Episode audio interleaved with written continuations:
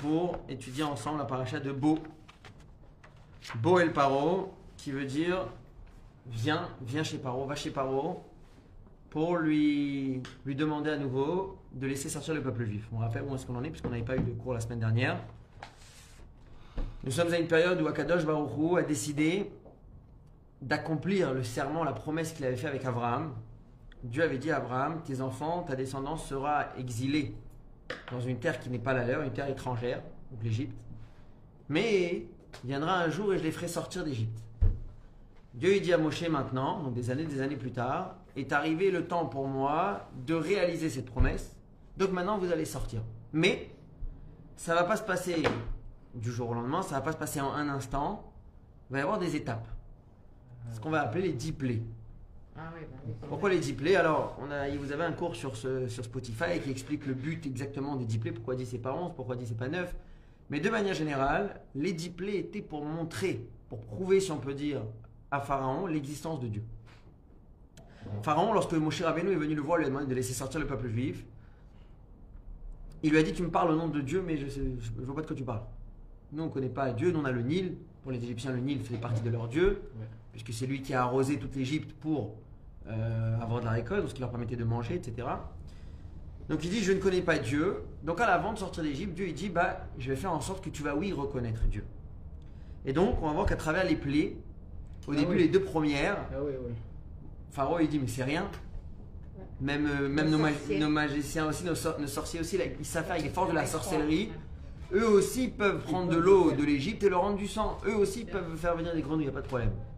Quand on arrive à la troisième plaie par contre, là la Torah nous dit, les Égyptiens ont dit ah non, là c'est la main de Dieu. Ah, Ah, ont- qui est-ce qui a dit ça? Les Égyptiens. Pourquoi? Pourquoi là, au bout de la troisième ils ont dit c'est Dieu et pas les deux premières Eh oui.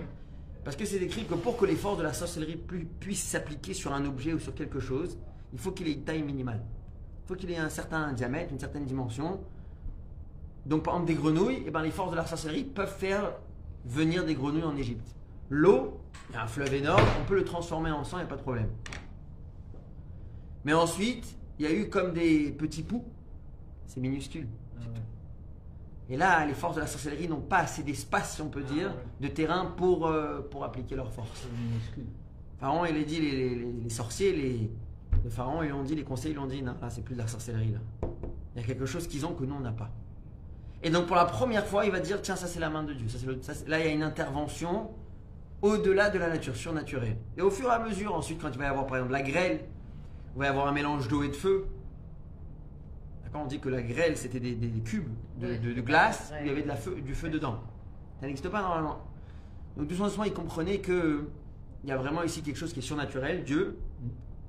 Pas seulement c'est lui qui a créé le monde et qu'il l'aurait peut-être abandonné au règne de la nature, mais qu'il le domine, qu'il le dirige encore aujourd'hui. Et puis il peut intervenir quand il décide de punir l'un et pas punir l'autre. Les Égyptiens, à chaque fois, eux, ils prenaient, les Juifs ne prenaient pas. On dit que quand les Juifs, un Juif, un Égyptien buvaient du même verre d'eau, d'accord, avec une paille par exemple, l'Égyptien il avait du sang, le Juif il avait de l'eau. C'est-à-dire que la distinction, elle était flagrante.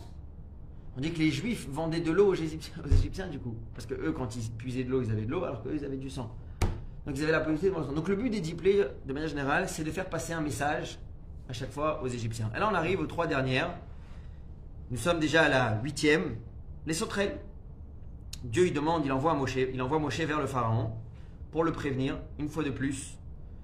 Et il lui dit, mais t'inquiète pas, hein, j'ai endurci le cœur du pharaon. Et ça, on dit que ça même, c'était la punition du pharaon.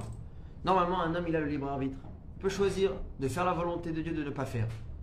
Des fois, une personne, elle a fait tellement de mal qu'Akadosh Baruch lui dit, t'as fait tellement de mal, tu t'es, c'est un peu la conséquence de, ton, de ce que tu as fait, c'est que tu t'es englouti de mal. Donc ta tête ne peut même plus réfléchir d'une manière droite, ton cœur ne n'a plus de sentiments, tu es tordu au plus profond de toi-même. Le pharaon, c'était un peu sa punition. Même son cœur qui aurait pu avoir un peu de pitié, même pour lui-même. On souffre tellement, mon, mon peuple est en train de souffrir. Alors viens, on, on s'en va. Non. Il t'es tu quand on a parlé ce Shabbat. T'es tu pourquoi? Comme ça. Je veux pas que les juifs y partent. Vous allez rester. Ah mais, mais on souffre et il souffre. C'est pas grave. Comme ça. Donc le pharaon, il est têtu, il laisse pas sortir le peuple juif. Donc cette fois-ci, Moshe il prévient, il dit sache que il va y avoir la- une plaie qui s'appelle Arbé, qui veut dire des sauterelles. Et c'est pas une vingtaine, une centaine de sauterelles qui arrivent. C'est comme vous avez pu déjà peut-être voir les vidéos.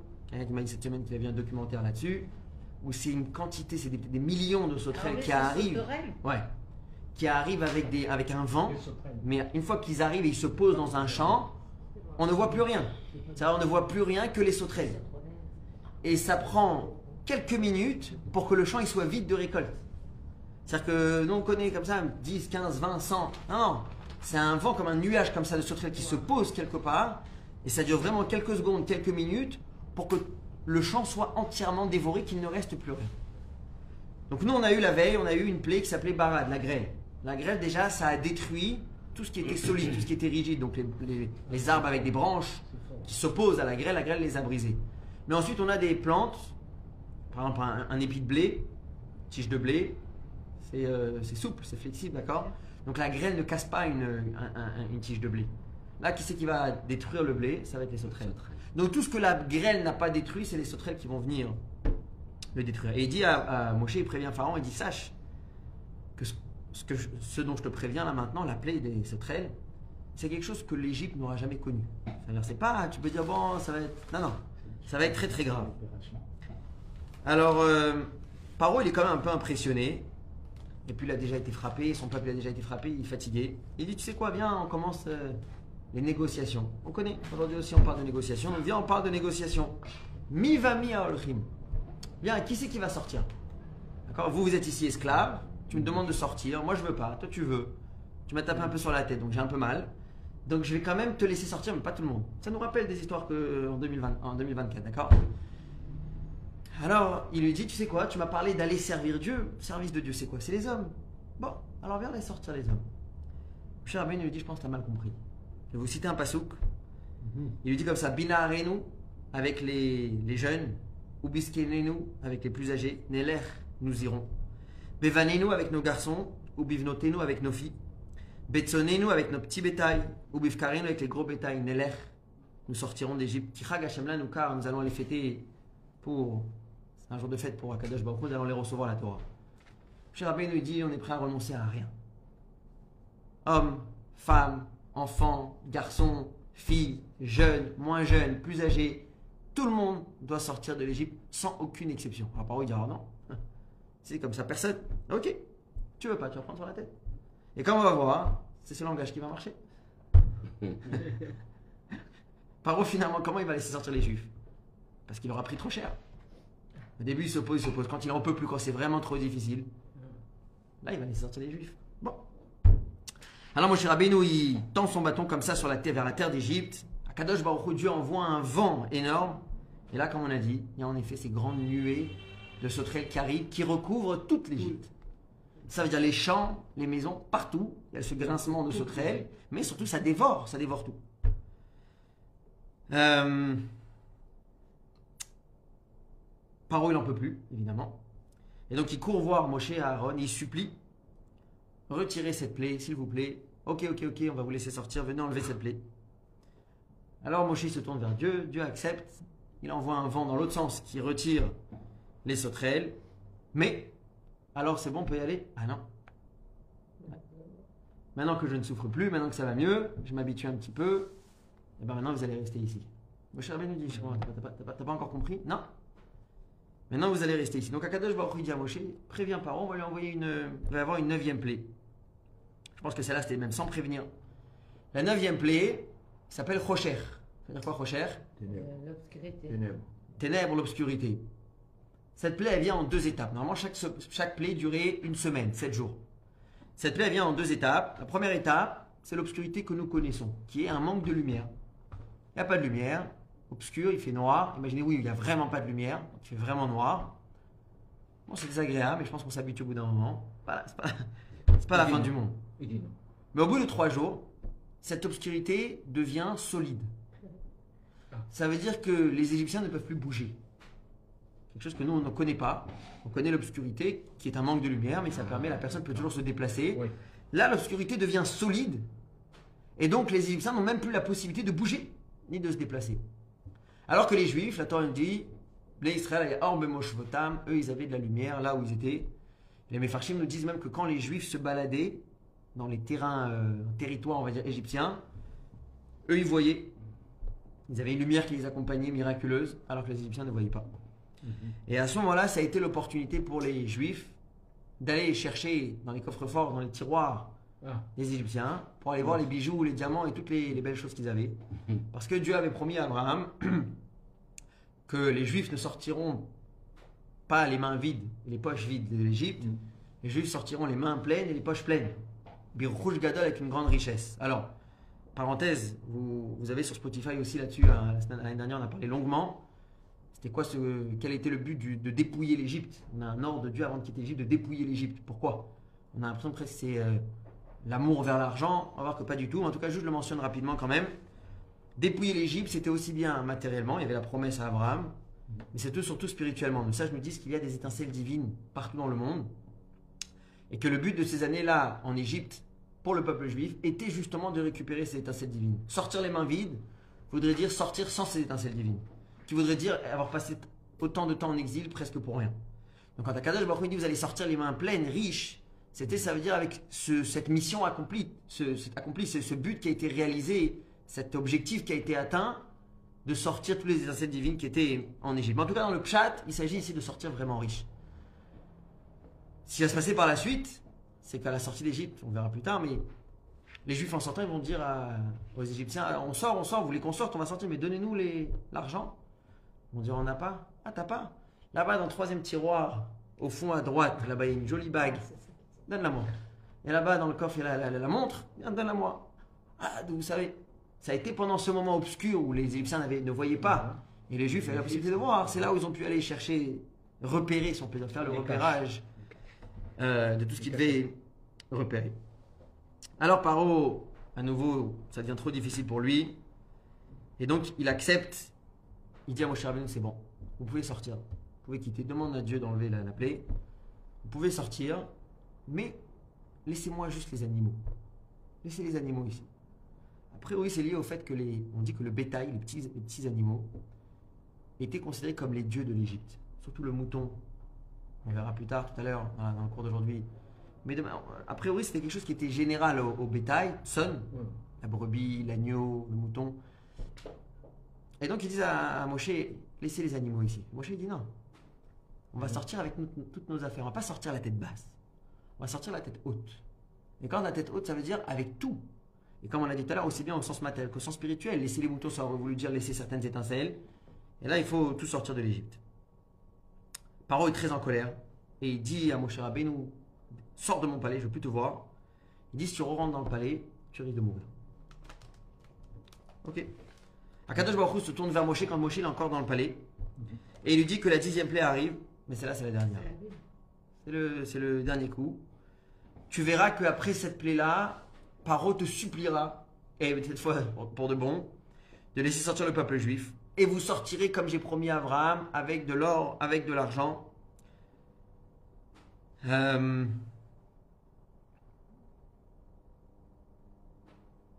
Moshe est encore dans le palais.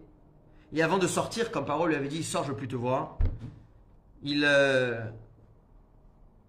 il prévient Paro, sache qu'il y a la dixième plaie qui arrive, qui est la dernière.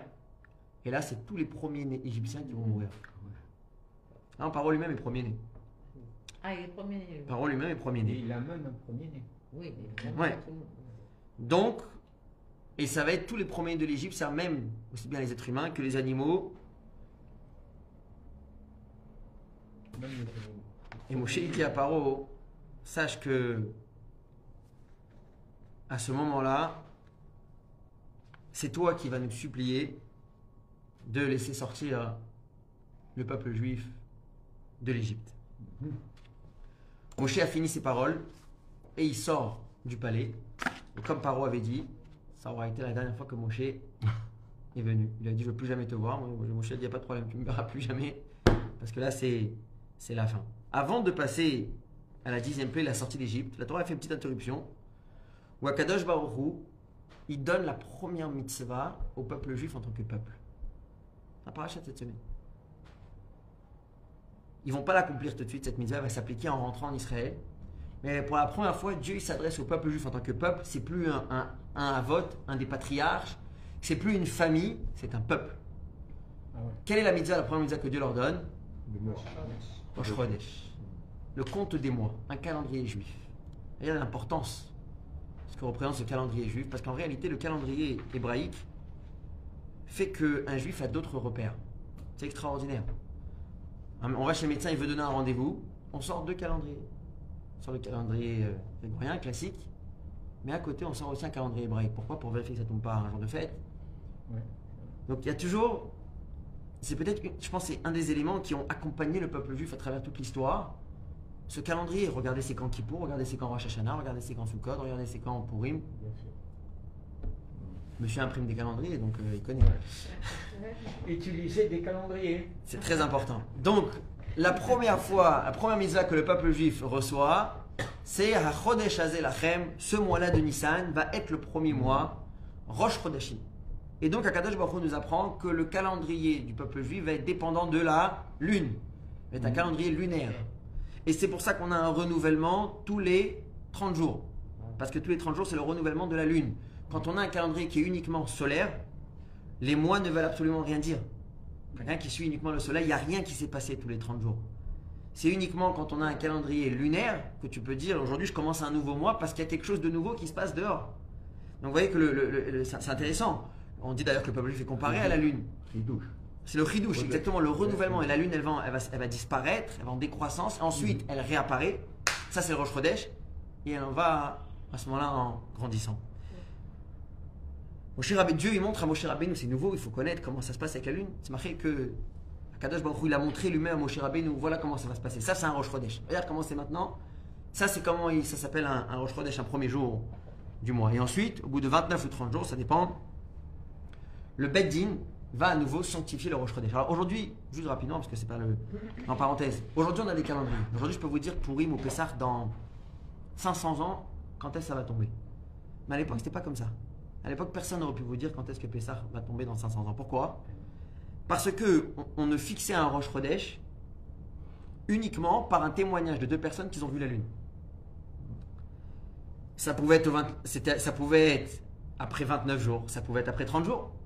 Ça dépend, des fois c'est 29, des fois c'est 30. Donc si le mois d'avant avait eu que 29 jours, d'accord Ça fait qu'on débutait le mois suivant un jour plus tôt, et ça fait que les fêtes qui étaient dans le mois suivant allaient être un jour plus tôt. Si le mois précédent avait 30 jours, donc ça veut dire que le Rosh Chodesh était un jour plus tard, ça veut dire que par exemple Kippour, qui était le 10, sera aussi un jour plus tard. Donc personne ne pouvait savoir, ça dépendait de quand est-ce que les témoins allaient venir témoigner qu'ils ont vu la lune, et à ce moment-là on sanctifiait le Rosh Chodesh. Il y a eu une certaine époque, on a arrêté de suivre les témoins, on a fait des calculs, on a mis en place des calculs. Imaginez-vous déjà, avant qu'il y ait les ordinateurs, avant qu'il y ait les calculatrices, on a quelqu'un qui a mis en place un système de, de, de, de, de- où il pouvait vous dire, lui, dans 300 ans, quand est-ce que va tomber euh, Purim ou Pessah, sans ordinateur, sans rien du tout. C'est assez euh, intéressant. Ensuite, la Torah nous parle de la mitzvah de Pessah, la fête de Pessah qui, où nous fêtons la sortie d'Égypte.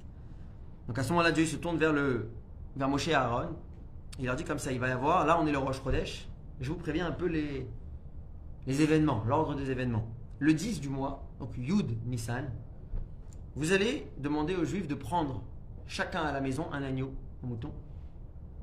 Vous allez le garder 4 jours à la maison. Le quatrième jour, donc le 14, vous allez lui faire la shrita. Vous allez prendre une partie du sang, vous allez le mettre sur les linteaux de la maison, ce qui va permettre à Dieu, si on peut dire, de reconnaître, de différencier la maison des Égyptiens avec la maison des Juifs. Et ça va être ce jour-là, ce soir-là, où Dieu va passer dans le camp des Égyptiens, va tuer les premiers-nés, et les premiers-nés juifs ne vont pas mourir. Et ça, ça va être le, le- ça, ça va être le, le signe. Cet, cet élément-là va être, euh, va être le signe. Ça, c'est ce qu'Akadosh Baruch Hu, il prévient, il annonce le soir de le, le, le Rosh Nissan pour ce qui va se passer le 10, ensuite le 14. Vous allez le manger grillé. Après avoir fait la shrita, il va falloir le griller. Comme on verra plus tard, on va en parler aujourd'hui dans le, dans le cours. Il fallait que c'était un agneau qui était euh, un mâle, qui avait un an. Bon, il y a plusieurs détails, on va pas passer dans tous les détails. Euh, et avec cette, euh, cette, ce corban Pessah, vous allez manger aussi des matzot et des mérorim, des herbes amères. La fête va durer 7 jours. Euh, pendant 7 jours, on n'aura pas le droit de consommer du, du évidemment, ni d'en consommer. Ni de consommer, ni d'en posséder, uniquement des matzot. Le premier jour de la fête, c'est un jour qu'on n'a pas le droit de travailler, c'est Yom Tov. Les autres jours, on peut reprendre le travail, comme vous voyez, c'est Chol. Et à nouveau, le dernier jour de la fête, à nouveau Yom Tov, comme on a, comme on a aujourd'hui. Moshe rassemble les gens importants du peuple juif pour leur transmettre les mitzvot, pour qu'eux, à leur tour, transmettent au peuple juif. Et il leur dit ne surtout pas sortir le soir, le 14 au soir, pas sortir de la maison. Après avoir fait ce qu'on a dit, il faut rester chez soi. Euh, à ce moment-là, Dieu va venir détruire, son père tuer les, les promener comme on l'a raconté. Moshe il transmet le message. Et là, il y a un ordre aussi de conserver ces mitzvot de Korban Pessah, les Dorot, c'est-à-dire pour les générations à venir. C'est pas un événement qui s'est passé une seule fois en Égypte, mais c'est un événement, c'est une mitzvah ou des mitzvot qui reviendront par la suite. Et ce sera un signe, une manière de se rappeler les miracles de cette sortie d'Égypte. Et vous voyez que le soir du Seder, il y a la mitzvah de matzah, manger de la matzah. Il y a les quatre verres de vin, il y a plein de choses, mais il y a une mitzvah qui est peut-être la plus importante par la matzah, de raconter la Haggadah, raconter la sortie d'Égypte. Et je pense que si on a encore aujourd'hui cette histoire qui est avec nous, c'est parce qu'on a ces textes et cette fête, on rappelle et on rappelle, on rappelle, ça fait que le peuple juif n'oublie jamais cette histoire. Surtout avec l'interprétation de la chassidoute du concept de sortie d'Égypte, basée sur une Mishnah qui nous dit que un homme doit sortir d'Égypte tous les jours. On n'est pas en Égypte, nous, pour sortir d'Égypte. Et exactement, la chassidoute, elle explique qu'il s'agit ici d'une sortie d'Égypte spirituelle. Sortir d'Égypte en hébreu, Mitzraïm, qui veut dire l'Égypte, on verra tout à l'heure dans le cours aussi, vient du mot Metzar, qui veut dire des limites. Et un juif, il a le devoir toujours de se dépasser, de sortir de ses limites. Ne jamais se contenter de ce qu'on a fait, toujours aspirer à faire mieux, à évoluer, à avancer. Ne jamais être à l'aise avec ce qu'on est et les, les objectifs qu'on a atteints. Attention, on parle ici spirituellement parlant. Il y a un yom yom du rabbi qui nous dit, ça y est, c'est un, un livre où le rabbi il a écrit un petit, un petit proverbe pour chaque jour. Là-bas, dans un yom, le rabbi il écrit que concernant le matériel, il faut toujours regarder celui qui a mieux que nous, Ah. celui qui a moins que nous, pardon, et être Ah heureux oui. de ce qu'on a. Quand il s'agit du spirituel, Ah oui. toujours regarder celui qui a plus que nous et, et aspirer à aller essayer de le ressembler. C'est pour ça qu'on est là. C'est pour ça qu'on est là, exactement, tous ensemble, pour essayer, de, pour essayer ensemble de, de sortir d'Égypte. Et là, on arrive enfin à la dixième plaie. La dixième plaie, comme Dieu l'avait promis, à Alayla, à minuit, pile du 15 Nissan, a commencé cette épidémie et les promenés ont commencé à mourir. Depuis le palais du pharaon jusqu'à les- les- les- la servante, le serviteur, partout, tout celui qui les promenait, il ne pouvait pas y échapper. Et là, il va y avoir quelque chose qui va se passer, ça va être le, ça va être le, il va y avoir quelque chose d'intéressant, il va y avoir les, les premiers-nés, les Égyptiens qui vont se disputer entre eux. Pourquoi? Parce que les premiers-nés, lorsqu'ils ont entendu, c'était un peu avant la plaie déjà, quand ils ont entendu qu'il va y avoir une dixième plaie qui va être la mort des premiers-nés, ils disent attendez, attendez, il faut faire sortir les juifs très rapidement avant qu'on prenne sur la tête. Les autres Égyptiens, ils disaient quoi? On a déjà payé, on a déjà eu neuf plaies. La dixième, elle ne nous concerne même pas. Non, ça ne me dérange pas, on peut les garder. Et donc il y a eu un combat, il y a eu à avoir des disputes, Ah ils ont commencé à s'entretuer. Parce que les premiers-nés voulaient absolument laisser sortir les juifs, et les autres Et ne voulait pas. Et là, c'est le pharaon lui-même qui se met à courir partout. Il cherche Moshe Aaron. Moshe ne vient plus au palais, puisqu'on lui avait demandé de ne plus revenir, donc Moshe n'est plus revenu au palais. Il le cherche partout pour essayer de les supplier de stopper cette épidémie. Et les juifs, un peu qui, qui retrouvent un peu ce- ce- cette joie de, de vivre, un peu le sourire, profitent, enfin, sauf sauf. Alors il y en a un qui dit à- au pharaon, Moshe, il est par là. Alors le pharaon, il court là-bas. Quand il arrive là-bas, ils disent, Moshe, il est là-bas. Ça fait 200 ans que nous sommes ici en Égypte, c'est 86 ans que nous sommes esclaves. faut que tu goûtes un peu au moins à ce que c'est de courir après quelqu'un, tourner en rond pour essayer d'être euh, d'être sauvé. Mais il va mourir quand même. Pas tout de suite. C'est ça. Pas tout de suite, on va arriver. Après. Les Égyptiens, ils disent aux Juifs, prenez ce que vous voulez, prenez vos affaires, on a une seule demande, sortez. Quittez l'Égypte, s'il vous plaît, on n'en peut plus. On a suffisamment subi. Prenez vos affaires et on n'a plus besoin de vous, on ne veut plus vous voir ici. Parce que la, la Torah dit qu'il. Il n'y avait pas une maison où il n'y avait pas un mort là-bas. Le premier-né. Que ça a touché tout le monde.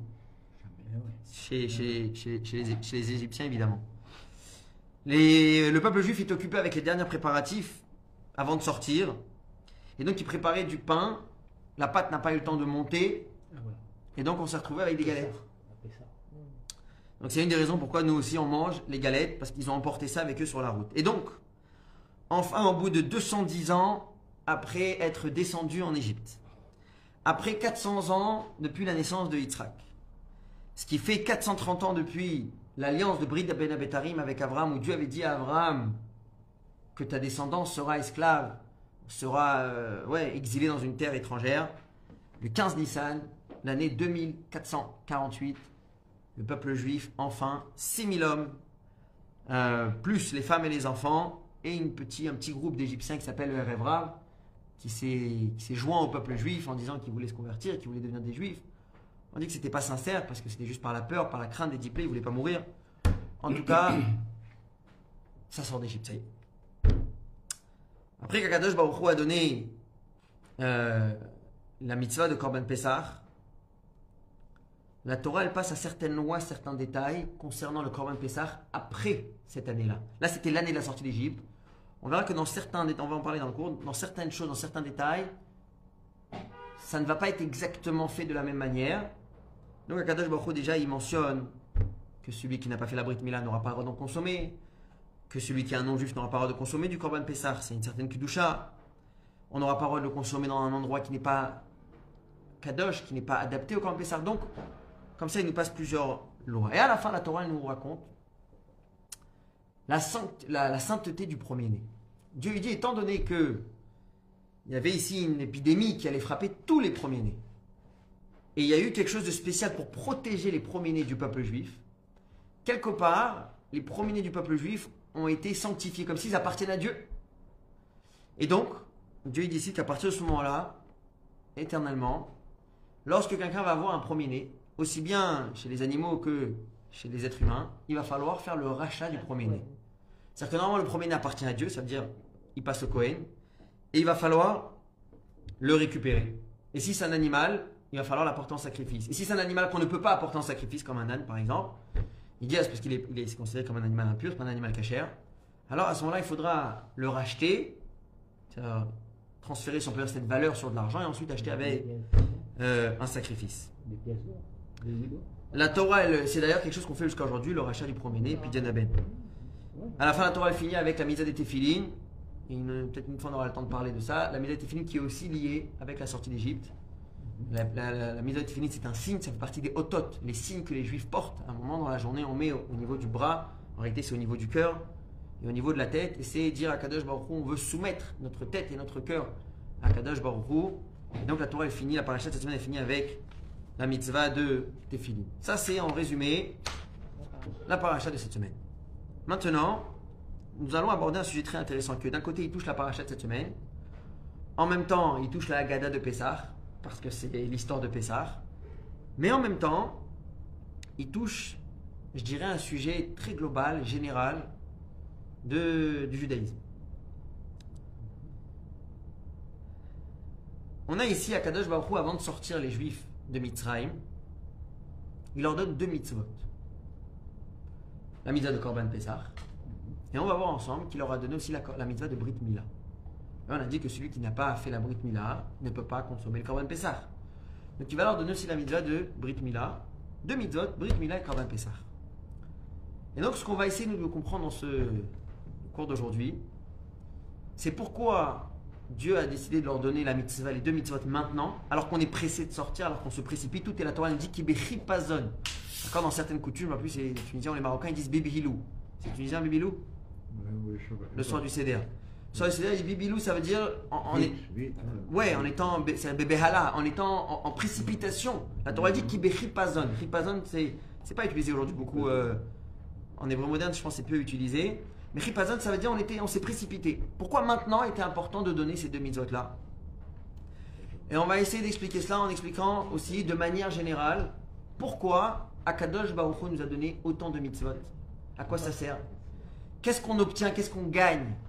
En faisant une mitzvah est-ce que vraiment c'est quand on pourrait imaginer juste pour une récompense euh, dans, un monde, euh, dans un monde futur, dans un monde euh, Gan Eden Est-ce qu'il y a quelque chose qui se passe au moment, en fait, Est-ce qu'il y a quelque chose qui se passe au moment où même on fait la, mitzvah ou pas du tout? On va essayer de comprendre cela. Et cette question que quelqu'un pourrait se poser, pourquoi autant de commandements? Vous voyez que n'importe quel sujet dans la vie que vous allez aborder, la Torah a un mot à dire. Je veux mettre quelque chose dans la bouche. Euh. Attention, est-ce que c'est cachère Est-ce que c'est du lait? Est-ce que c'est de la viande? Ok, j'ai un enfant qui va naître. La Torah a de quoi dire. Manière on va l'éduquer évidemment. Il y a une brite mila à faire. Donc, n'importe quel sujet, que ce soit un sujet de joie, que ce soit un deuil, la Torah nous dit aussi comment faire un deuil, comment enterrer une personne. Euh, Chaim. Il y a aussi- Amen. Il y a la mitzvah et Tephilim également. Prochaine semaine aussi également.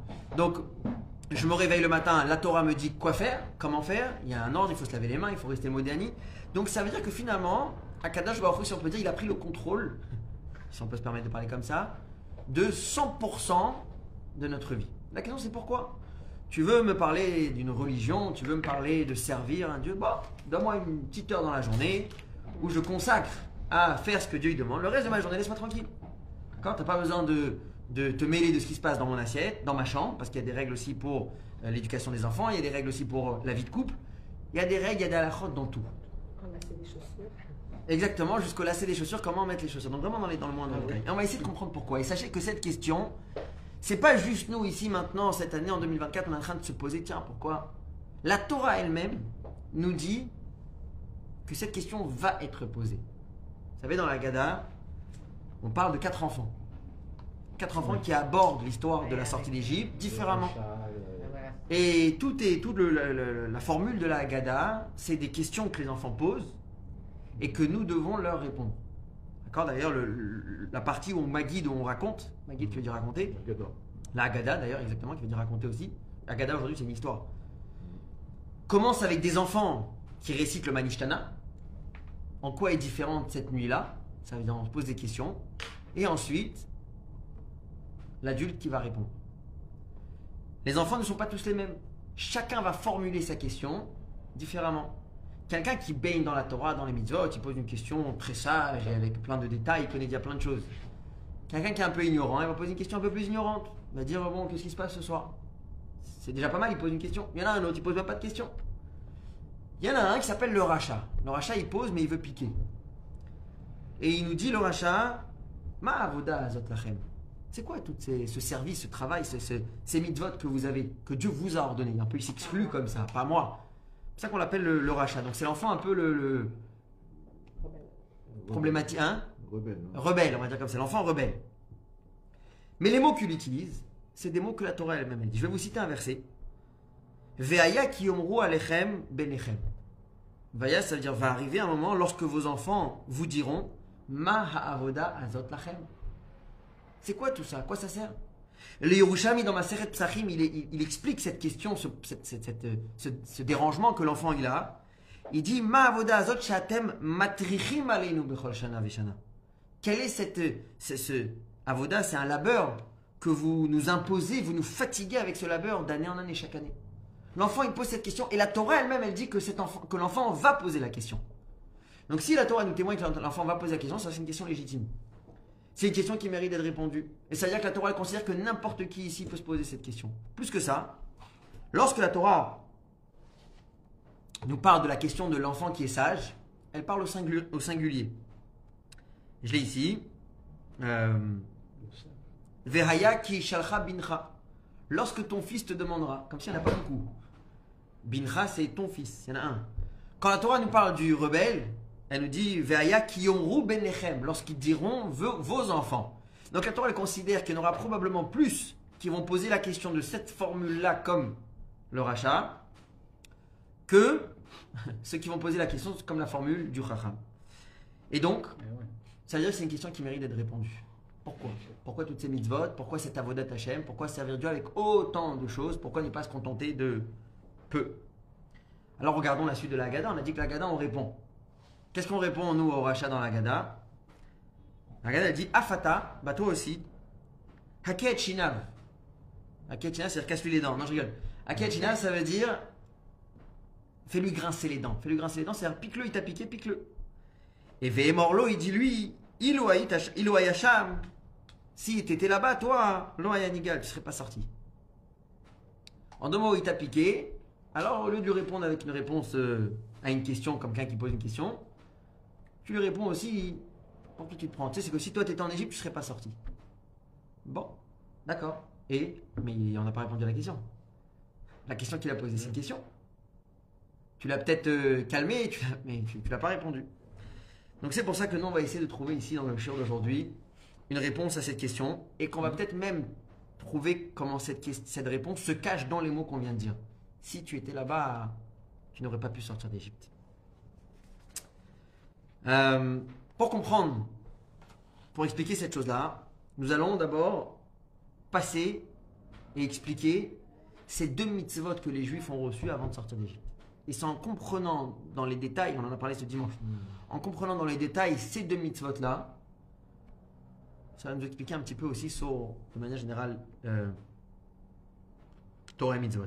Donc comme on l'a dit, Dieu nous a ordonné le 10 du mois de prendre un agneau, un mouton, de le garder à la maison 4 jours.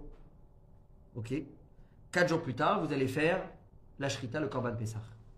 Rashi ramène le midrash, le mechilta, qui nous dit qu'il y avait un rabbi qui s'appelait Rabbi Mathia ben Harash. Rabbi Mathia ben Harash était quelqu'un, il y a à peu près 2000 ans, qui avait une yeshiva à Rome. Alors qu'il y avait à cette époque-là des yeshivot en Israël, il y avait une yeshiva de Rabbi Akiva à Brak par exemple. Lui, il avait une yeshiva à Rome. C'est comme ça, il un peu différent des autres, il voyait les choses un peu différemment. Hein? Rabbi Mathia ben Harash. On dit que ça faisait partie d'un des plus grands Beddin et Yeshiva du monde, encore plus qu'en Israël. Il a tiré beaucoup, beaucoup d'élèves. C'est un grand sage. Alors lui, il avait l'habitude de dire, il y a un pasouk où Akadash Baruch Hu, il dit, je vais maintenant passer, je vais aller voir les Juifs et je vais les sortir de l'Égypte, je vais accomplir le serment, la promesse que j'avais faite. Mais lorsqu'il est arrivé, il a dit, comment je peux vous sortir d'Égypte? Ve'at erom ve'eria. Erom, c'est un mot arom qui veut dire, mais il a vu que les Juifs étaient nus, dénudés de mitzvot. Ils étaient occupés avec des choses d'impureté de l'Égypte. Ils avaient pris la culture, ils avaient pris certaines choses de l'Égypte. Il dit comment on peut emmener un peuple à aller recevoir la Torah, à aller s'attacher à Dieu, alors qu'ils baignent encore au fin fond de cette saleté, de cette impureté? Il fallait leur donner quelque chose pour qu'ils aient un vêtement spirituel, qu'ils soient habillés, qu'ils aient de quoi s'occuper avec des choses positives, des mitzvot. Alors il leur a donné deux mitzvot. Dam Pessah, c'est les mots toujours de Rabbi Mathia. Il leur a donné le sang de Pessah, le fameux korban où il fallait mettre du sang sur le linteau. Et Dam Mila, le sang de la Brit Mila. Quand on fait la Brit Mila, ça fait sortir du sang aussi. D'où il sort ça? Il dit, je te cite un pasouk. Rabbi Mathia Bechash, il ne peut pas inventer des choses. Il dit, je cite un pasouk. Il y a un verset qui dit, Vaere otar, Dieu il dit, mais je t'ai vu, midboseset bedamaïr, en train de baigner dans tes sangs au pluriel. C'est quoi tes sangs Deux le sang de Pessah et le sang de Milan. Donc le fait que vous avez ces deux mitzvot là, ça a permis, si on peut dire, à Kadosh Baruch Hu, de laisser sortir les juifs pour qu'ils aient des mérites, pour qu'ils aient un vêtement spirituel qui ne soit plus complètement euh, dénudé de mitzvot. Ok. La question qui se pose là-dessus, sur ce midrash que Rashi rapporte, c'est d'abord, est-ce que c'était tellement important d'avoir deux mitzvot Est-ce que Dieu ne leur avait pas déjà dit qu'il allait de toute façon les sortir d'Égypte? Il y avait une promesse, une promesse à Abraham. Deuxièmement, euh, c'est quoi le sens de ces deux mitzvot? Pourquoi deux? Pourquoi pas 10 Pourquoi pas 12 Pourquoi pas 15 Ça veut dire, tu me dis le peuple juif n'a pas de mérite. Ils sont nus. Bah, il suffit de leur donner un vêtement, ça suffit. Donne-leur une mitzvah. Non, tu as essayé de faire deux. Alors tu me dis peut-être qu'il en faut beaucoup. Tu veux lui donner la chemise, tu veux donner le costume, tu veux donner le manteau. Spirituellement parlant. Alors donne-lui 15 mitzvot, donne-lui 20, donne-lui plein de mitzvot. Comment on est arrivé à ce chiffre 2 et pourquoi ces mitzvot-là? Brit Mila, Korban Pessah. Est-ce qu'elles n'ont pas, elles sont censées probablement avoir un sens général, représenter quelque chose de global, de très important, pour que Akadosh Baruch ait choisi ces deux mitzvot-là? Lorsqu'on regarde le Korban Pessah, comme on a dit tout à l'heure, la Torah nous donne plein de détails de lois concernant le Korban Pessah. On va les citer ici à nouveau, on va essayer de comprendre pourquoi.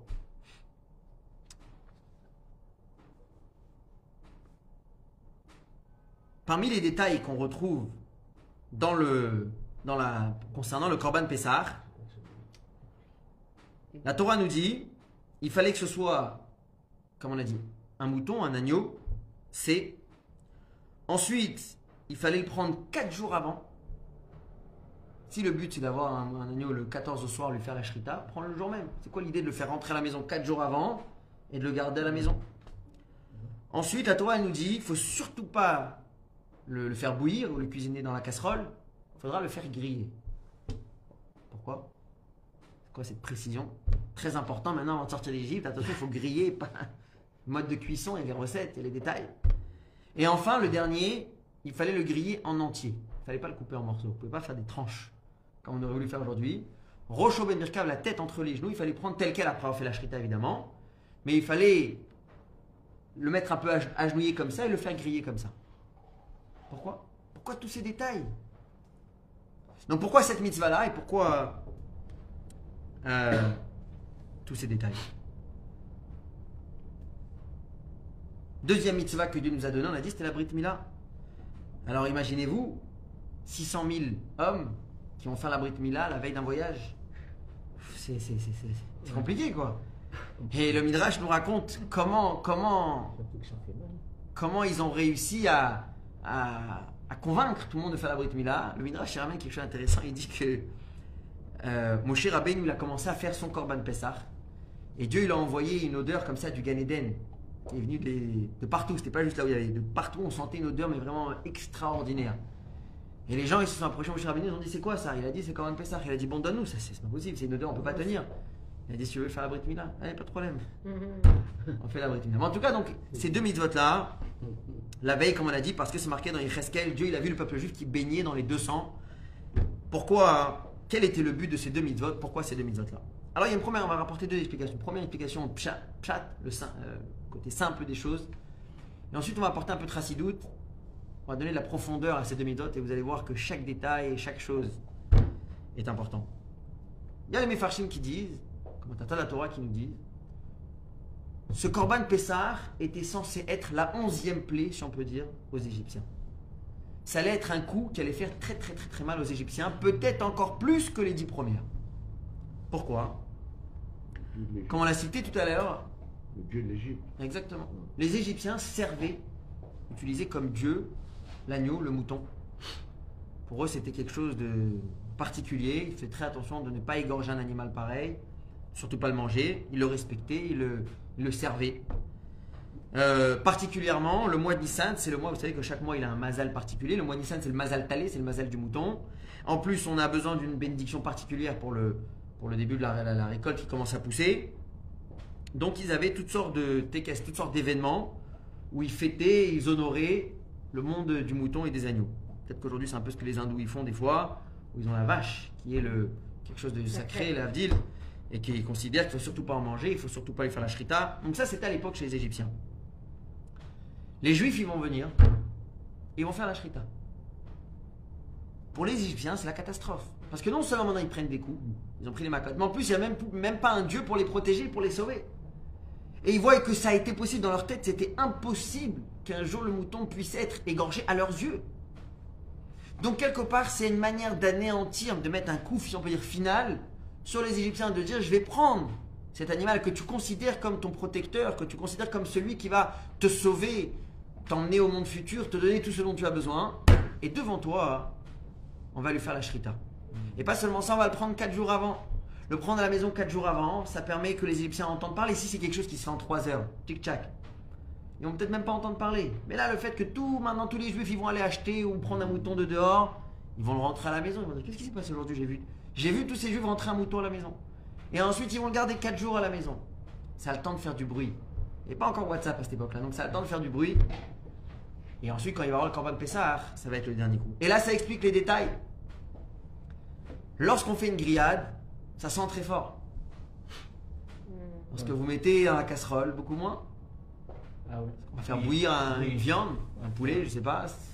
Ça sent, mais bon, pas- pas- on peut pas comparer les grillades lorsque ici, le, en Israël, il y a certains jours fériés où ça dépend c'est quand, mais ça peut être des fois, si c'est. euh, Pour la fête, euh, euh, ils vont tous en technique euh, pour faire des. tout le temps, dès qu'il y a un jour férié en Israël, c'est un Yom Barbecue.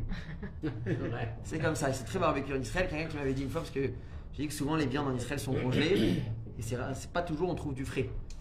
Et j'avais demandé une fois à un boucher pourquoi, il m'avait dit, en parenthèse, il m'avait dit que les Israéliens sont des très très gros mangeurs de viande, et que si on voulait nourrir tous les Israéliens avec les quantités de viande qu'ils mangent avec de la viande fraîche, on aurait, eu- on aurait dû couvrir la terre d'Israël de, de- de- de- de- Voilà. exactement, d'animaux, de bœufs et de vaches, plus encore que de, que de gens. Donc, euh, ça sent très fort, vous voyez, on marche dans la rue, ça sent très très fort. Donc c'était à nouveau pour rappeler aux Égyptiens, vous savez c'est quoi qui est en train de griller là? C'est le fameux dont vous avez confiance en lui, il est en train de griller. Et la même chose, le fait de le garder entier, si vous le coupez en tranches, On ne reconnaît plus. on ne reconnaît plus, ça peut être un autre animal. Ils pourraient eux-mêmes se convaincre l'un à l'autre, non, c'est pas vrai, c'était pas finalement, c'était pas le mouton, c'est un autre animal.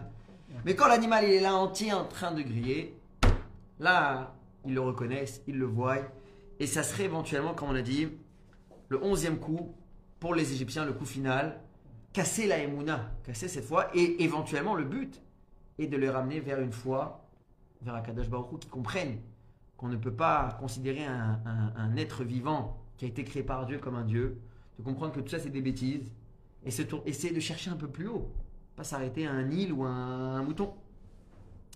Comme ça c'est rapporté dans le Mefarshim, on a le Chizkoni, on a la Kedat.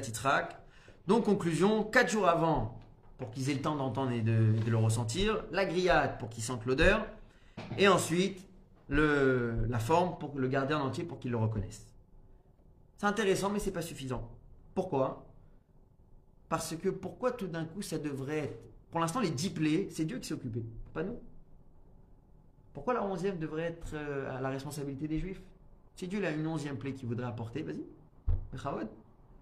Pourquoi tout d'un coup ça devrait être à notre tour de le faire Et puis ensuite la mitzvah de Mila. Pourquoi maintenant donner la mitzvah de Mila? Allez, tu m'as expliqué peut-être éventuellement pourquoi même ça. Pourquoi maintenant nous donner la mitzvah de Mila? Donc on revient à la question de base. Pourquoi ces deux mitzvot? Et en réalité, la première question qu'on a demandé au début du shiur ce soir, pourquoi Bichlal Dieu nous a donné tellement euh, de mitzvot Je vais mentionner l'histoire d'un d'un ami, un ami qui est un peu plus âgé, Qui est un peu plus âgé que moi, mais qui a perdu son père assez jeune quand même. Et vous savez, quand euh, la mitzvah du respect des parents continue même après le décès d'un parent, continue après le décès d'un parent, et on a le devoir de réciter le Kaddish en l'honneur du parent qu'on disparu, qui nous a quittés, et ce, trois fois par jour, à la prière du matin, à la prière de Mincha et à la prière du soir. Quand on ne peut pas le faire soi-même parce qu'on c'est très difficile, alors on peut payer quelqu'un, on peut Oui, nommer quelqu'un. Ça se fait aujourd'hui, il y a toutes sortes de gens qui le font. Il y a des gens qui savent que de toute façon ils vont être à la synagogue trois fois par jour, et on lui donne un petit quelque chose, comme ça ça lui ça l'aide. Et lui, à chaque fois qu'il va mentionner les Kadishim, il va mentionner le nom de la personne en question, et il va rester le Kaddish. Mais quand on peut, eh il faut faire un effort pour essayer de faire ça trois fois par jour. La coutume Chabad, c'est non seulement réciter le Kaddish, mais faire le Shaliar Tibour, être le Chazan. Donc c'est-à-dire que tout d'un coup, ça peut changer la vie de quelqu'un. Tout d'un coup, il faut être trois fois par jour à la synagogue et pas arriver un instant en retard, être à l'avance pour être celui qui va officier l'office. Et donc lui, il a perdu son père et tout d'un coup, il a, au-delà de, évidemment du deuil de son passage, il a commencé à paniquer. Il a dit, là, je vais passer maintenant un an, 11 mois, matin, midi, soir. C'est énorme, c'est un engagement énorme. Et donc il a parlé, il y avait un oncle à lui à côté de lui, il lui a dit dis-moi, qui venait de sortir d'un deuil aussi. Il a dit dis-moi, comment on fait une chose pareille? C'est très difficile, comment on tient? Et il dit mon oncle m'a donné une leçon très très forte. Il m'a dit c'est vrai, c'est pas facile. C'est un engagement qu'il faut tenir trois fois par jour et c'est il n'y a pas de il a pas de refèche, il n'y a pas de vacances, c'est tout le temps tout le temps. Quand on prend des billets d'avion, il faut calculer de manière à ce qu'on puisse être sûr d'avoir un minyan ou en atterrissant ou dans l'avion ou avant de partir. C'est vraiment euh, c'est des, calculs à faire.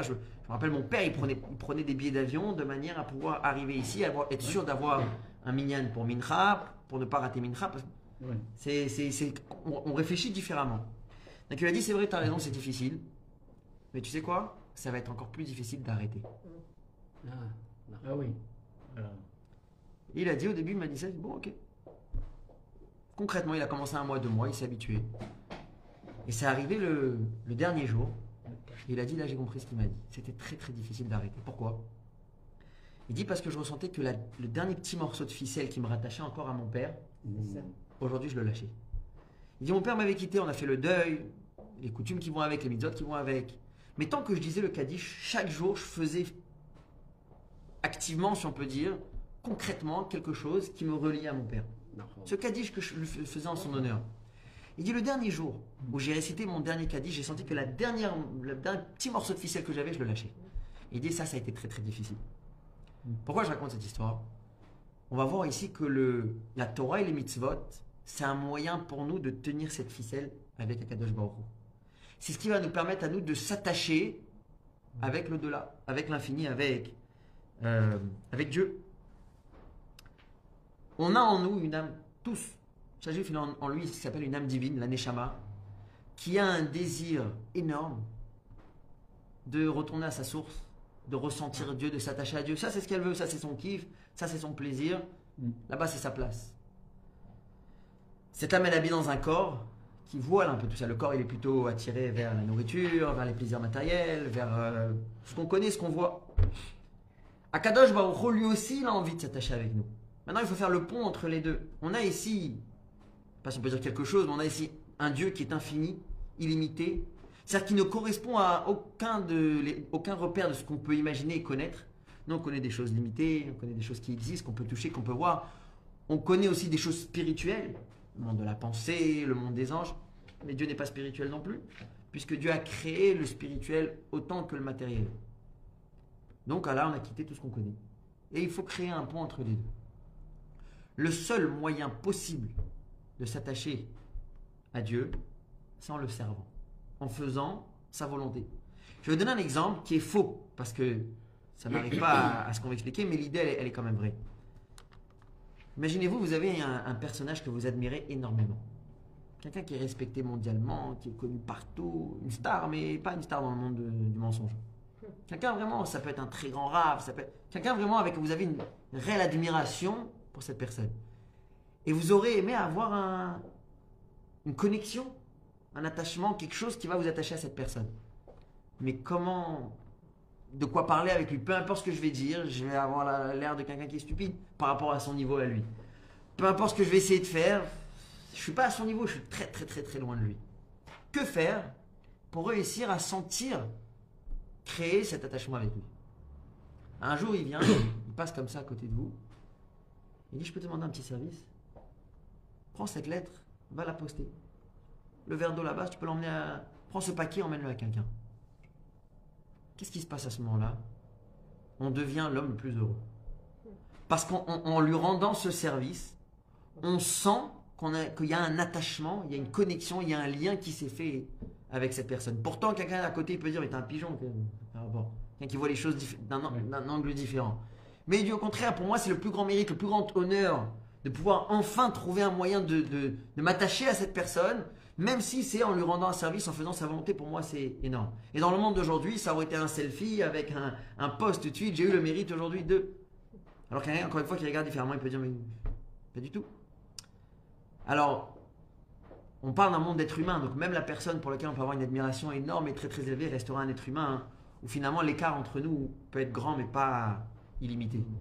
Ici, on parle de Dieu, et on veut cet attachement avec Akadosh Baruch. Alors le seul réel moyen pour un- une personne comme nous de s'attacher avec l'infini, de s'attacher avec l'au-delà, qui voudrait dire de quitter les limites du monde dans lequel nous vivons, les, les- limites euh, du monde naturel, de permettre qu'on pourrait dire de sauter au-dessus de soi-même, quelque chose n'est pas possible, lorsqu'on accomplit la volonté de Dieu. Et encore une fois, et encore une fois, et encore une mitzvah, c'est encore une corde, et encore une corde, encore un kaddish, encore un kaddish, si on peut dire qui nous, rat- qui nous rattache à Kadosh Baruch. Et, et ce côté infini et illimité de Dieu pénètre la personne et accompagne la personne à un certain degré. Il y a une histoire connue. Une histoire connue avec un, un- un- un jeune euh, couturier, un tailleur de l'époque. Et donc souvent dans les villages où ils étaient, il n'y avait pas assez de parnassa. Donc des fois ils faisaient comme ça 6 mois, 1 an, 2 ans de voyage, quittaient la famille, les enfants. Ils allaient travailler dans les, les plus grandes villes où il y avait des seigneurs, où il y avait des empereurs, où il y avait des gens importants. Là-bas, ils leur, faisaient des très beaux vêtements, ils gagnaient bien leur vie.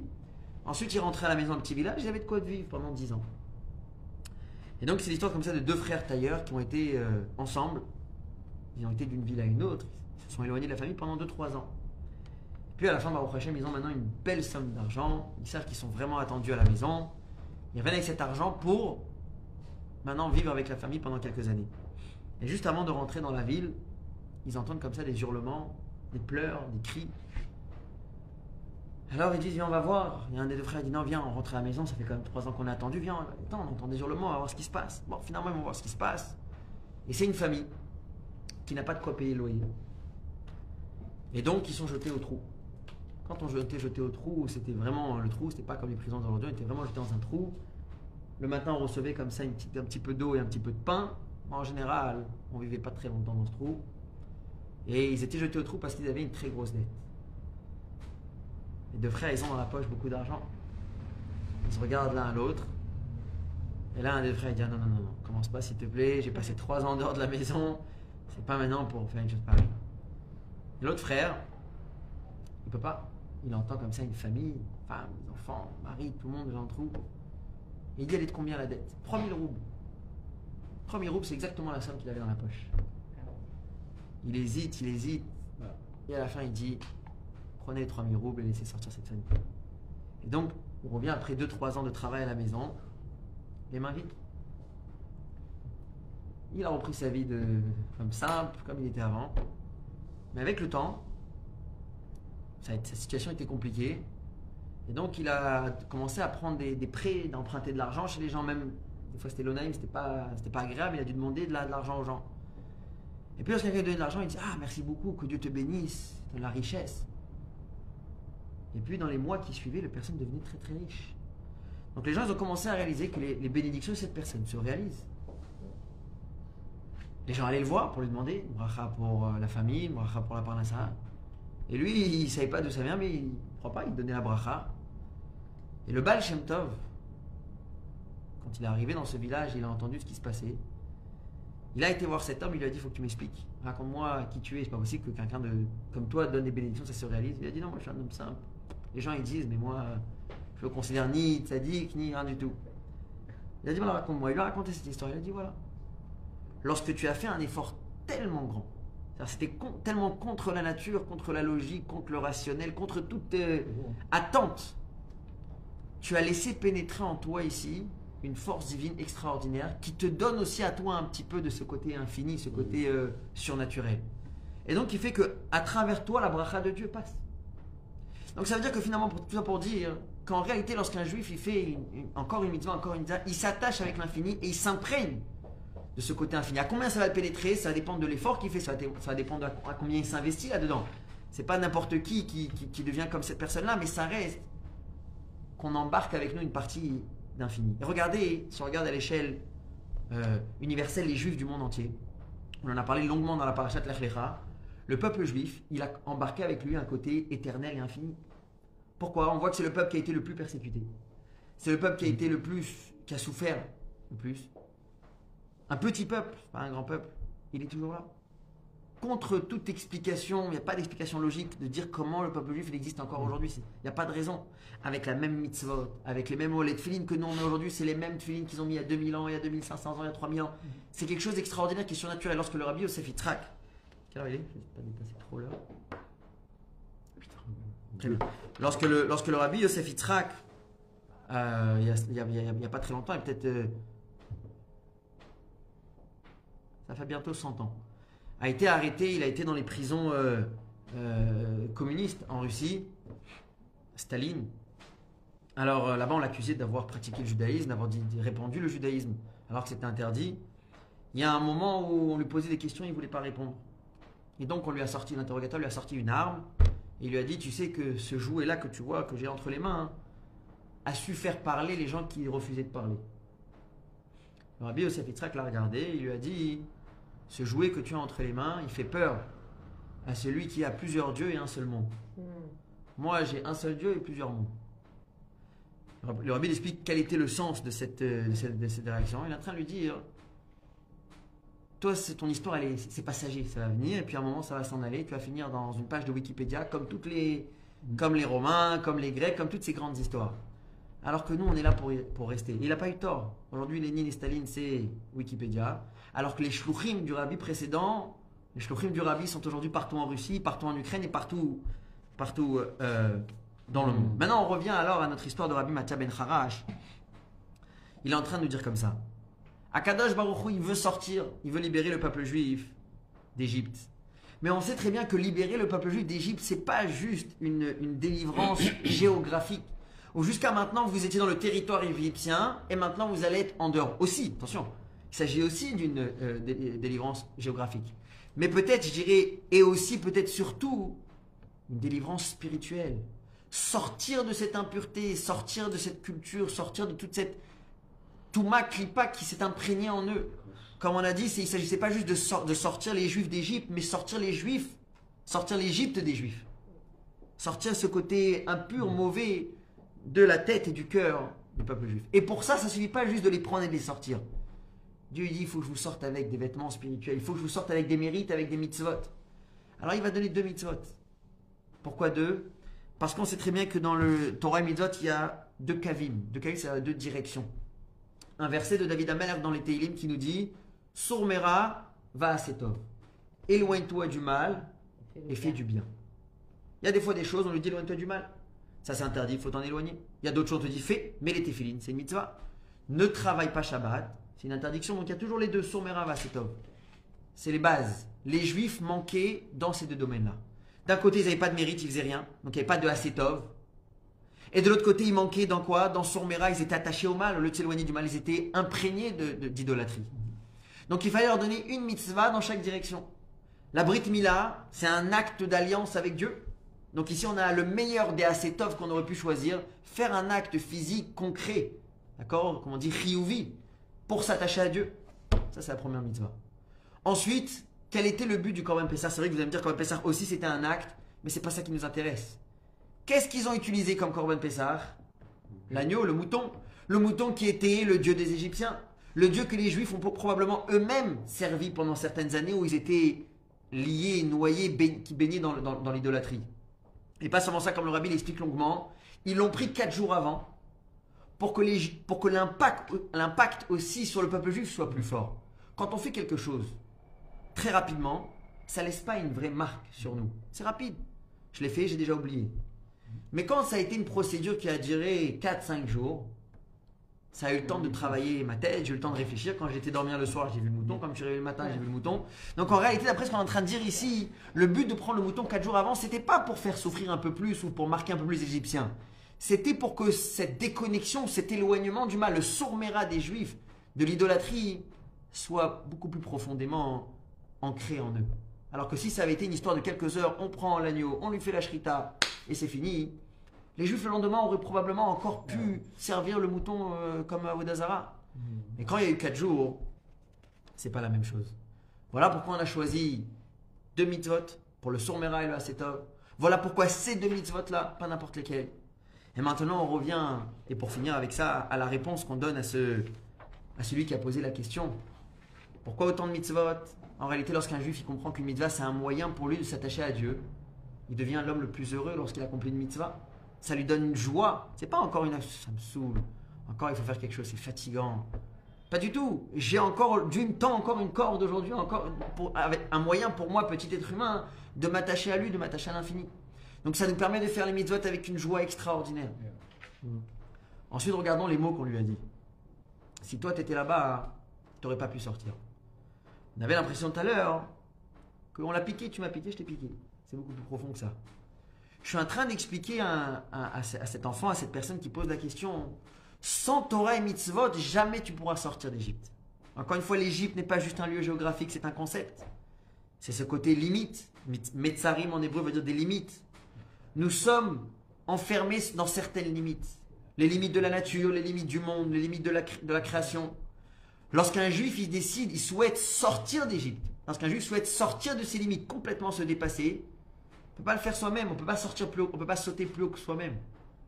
Il faut un cadeau qui vient d'en haut. Et ça, c'est la Torah et. Donc toi, tu me demandes à quoi ça sert Torah et et tu t'exclus. Je te réponds que sans ça, tu n'aurais pas pu sortir d'Égypte. Mais plus que ça, sans ça, tu ne peux pas sortir d'Égypte aujourd'hui. Parce que si tu veux sortir de tes limites aujourd'hui, tu veux pouvoir avoir ce mérite et cette chance que tout en étant un être humain sur terre, tu aies malgré tout la possibilité de t'attacher avec l'infini, t'attacher avec Dieu, avoir une réelle connexion, un réel, un vrai attachement à Dieu, c'est uniquement à travers les mitzvot. Donc si tu veux être nigal, si tu veux être libéré, si tu veux obtenir cette libération, délivrance de l'Égypte, c'est à travers Torah et mitzvot. Évidemment, ça, ça laisse pour nous un message extraordinaire aussi. Euh, cette question s'est peut-être tous posée un jour, comme on a dit, c'est pas juste cet enfant-là dans la rebelle dans la Gada. On s'est tous posé un jour. Et je pense que le fait de voir, le fait de voir les choses de cette manière-là, euh, vous savez, on raconte, je finis avec cette histoire. Il y avait une fois quelqu'un qui portait un, un- baluchon comme ça. Tous les jours, il venait, il portait un baluchon très très lourd et montait une, montait une colline. C'était très lourd, c'était très dur. On voyait qu'il était tout rouge, il était en train de suer, mais il avait un sourire. C'était l'homme le plus heureux. Et les gens ils disaient, je comprends pas comment un homme il peut être tellement heureux alors qu'il travaille tellement dur. Il n'était pas tout jeune. Et il porte, et c'est lourd. Et de temps en temps, il prend des pauses. Et il, il travaille de nombreuses heures. Mais toujours heureux. Ah, il y a un jour, ils ont dit, on ne peut plus se retenir, il faut qu'on aille le voir. Il y en a un qui a été le voir, il a dit, moi, voilà, je te vois là depuis 4 heures. Tu fais les allers-retours et tu portes, tu portes des sacs très très lourds et tu es en train de suer, ça a l'air d'être dur. Comment tu es tellement heureux? Alors il a fait un grand sourire. Il a pris le baluchon, il a descendu de son épaule, il l'a posé au sol, il a ouvert. Il a dit Regarde ce que je porte. L'autre, il a ouvert le sac, il a vu que c'était rempli de diamants, de pierres précieuses. Il a dit Crois-moi, quand tu portes des sacs comme ça, tu es heureux. Donc en réalité, vous voyez, en comprenant le, ce qu'il y a dans le baluchon, en comprenant un peu mieux ce qu'il y a dans le baluchon, ça change complètement la perception des choses. Lorsque la Torah, c'est un fardeau qui est lourd, qui est fatigant, alors oui, on n'est pas, on n'est pas heureux. Mais lorsqu'on réalise que ce qu'on porte, il était en train de suer, il n'était pas, c'était dur, il y avait ici des efforts physiques. Oui, la Torah, des fois, c'est contraignant, oui, la Torah, ça demande des efforts. Mais quand on réalise qu'on porte quelque chose qui est encore mieux que des diamants et des pierres précieuses, alors on devient la personne la plus heureuse. D'ailleurs, quand on dit Asher, qui des chanou, c'est marqué que ça vient du mot Osher, qui veut dire, avec un Aleph, qui veut dire le fait d'être heureux, le bonheur. Donc, Torah Mitzvot, ça rend un juif plein de bonheur et heureux. Shavuot Tov.